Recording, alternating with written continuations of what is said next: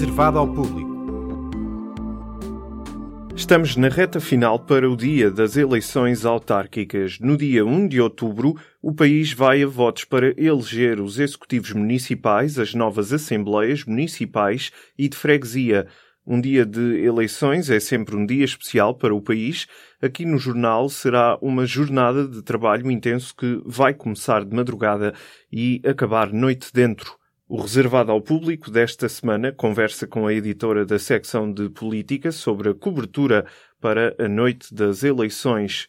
Para começar, Sónia Sapaz conta-nos como está a correr o trabalho do público nas campanhas dos candidatos autárquicos. A cobertura autárquica é uma cobertura bastante difícil porque são 308 conselhos e nós não temos 308 pessoas disponíveis. Portanto, nós optamos por acompanhar os líderes dos principais partidos e temos jornalistas com todos eles eh, todos os dias desde domingo Uh, vamos fazer esta reta final da campanha. Temos acompanhado pontualmente algumas ações nos grandes centros ou desafios que consideramos uh, importantes e interessantes um, do ponto de vista da rivalidade ou da possível mudança de, de mãos das câmaras.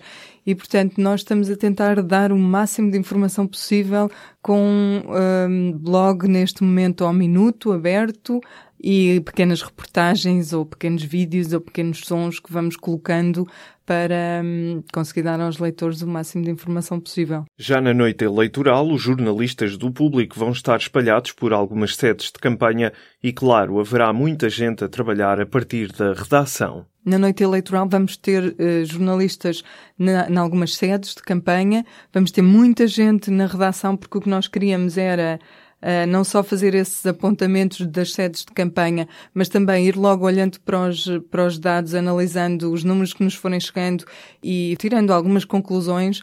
Portanto, nós vamos tentar uh, quase falar, fazer jornalismo de dados em direto, analisando um, os números mais importantes. Mas sim, vamos ter gente nas campanhas, vamos ter gente na rua, vamos ter gente a olhar para os principais uh, conselhos. A edição impressa do jornal do dia seguinte vai ser especial. Será preparado um dossiê dedicado aos resultados das autárquicas. Bom, a edição do dia seguinte, um, o que está previsto é, é, um mega dossiê em que fazemos lupas a, a, a, certos resultados que podem ser definidores do que é uma derrota ou do que é uma vitória em determinados conselhos. Vamos ter todos os resultados uh, conselho a conselho, uh, não vamos ao pormenor das freguesias, mas para isso também deixa-me dizer que há um complemento essencial que é o nosso site, que vai estar logo desde, desde o dia 1, assim que se começarem a sair os primeiros resultados, vai estar logo com essa informação disponível. O que é que o leitor vai poder encontrar no site do público sobre as autárquicas na noite de 1 de outubro? nós vamos tentar dar uh, ao leitor aquilo que ele quer saber exatamente, que é os resultados e o mais atuais uh, possível. Portanto, nós vamos ter logo à entrada do site, a primeira coisa que há de aparecer é uh, um, uma janela para pesquisar o resultado do conselho que quiser, mas também tem logo à vista o, o, a evolução do resultado nacional. Vamos tentar ter uma zona onde possamos comparar os resultados imediatamente com 2013 para termos a sensação de como evoluiu a determinada Câmara, se mudou de mãos, se não mudou de mãos, se ganhou mais vereadores este ou aquele partido. Uh, portanto, aí o site vai estar o mais interativo possível. Temos também um plano áudio, digamos assim, que inclui uh, análises de hora a hora, não só com jornalistas da casa, mas também com pessoas de fora que nos vão fazendo, vão dando um comentário, fazendo uma declaração, fazendo uma análise sobre os resultados que, que estiverem em curso. Sónia Sapaz, editora de Política, deixa as suas expectativas sobre os resultados eleitorais uma possível vitória do PS, um reforço do Bloco de Esquerda e também alguma curiosidade em relação ao resultado do PAN, que nas últimas legislativas elegeu pela primeira vez um deputado para a Assembleia da República. Em relação à noite eleitoral, eh, tendo em conta sondagens e tendo em conta toda a informação que vamos ter disponível neste momento, a minha expectativa vai no sentido de ser o PS a ter um melhor resultado, portanto, a sair vitorioso.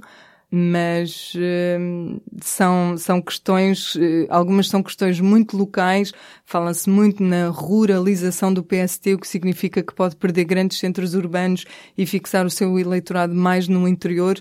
Espera-se talvez um reforço de, do, do Bloco de Esquerda, que só tem, não tinha Câmara nenhuma, já teve em tempos. A Câmara de Salvaterra de Magos, pode voltar a tê-la, portanto um reforço nesse sentido.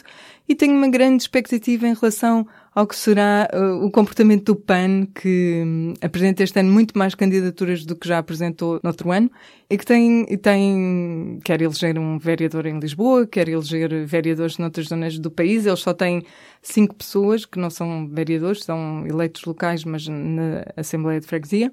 E eles apostam muito forte, já conseguiram eleger um deputado, vamos ver como é que se comportam. Pode ser uma surpresa da noite. Uma das pequeninas surpresas. Os portugueses vão às urnas no domingo, 1 de outubro. A cobertura dos resultados pode ser acompanhada em público.pt com informação minuto a minuto, jornalistas em sedes de campanha, diretos para o Facebook e várias análises e comentários aos resultados. Pode subscrever os podcasts do Público no iTunes, SoundCloud e aplicações móveis. O público fica no ouvido.